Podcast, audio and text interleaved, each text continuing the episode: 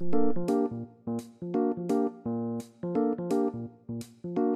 通常在出现中暑的时候啊，一般来说最常见就是器官可能会衰竭，比方说它的肾脏可能会产生急性的肾衰竭，还有就是肝指数可能会比较高。另外呢，它在这个情况下会出现呕吐啦，可能会下痢，会拉肚子。还有就是说它可能会出现熊素尿，另外就是说它可能会产生肌红素尿。原因在于说它的肌肉可能得到这个很高的温度的时候呢，也会产生横纹肌溶解。第三个就是说大脑的部分，大脑部分就是当你今天体温过高，它也会造成大脑的损坏。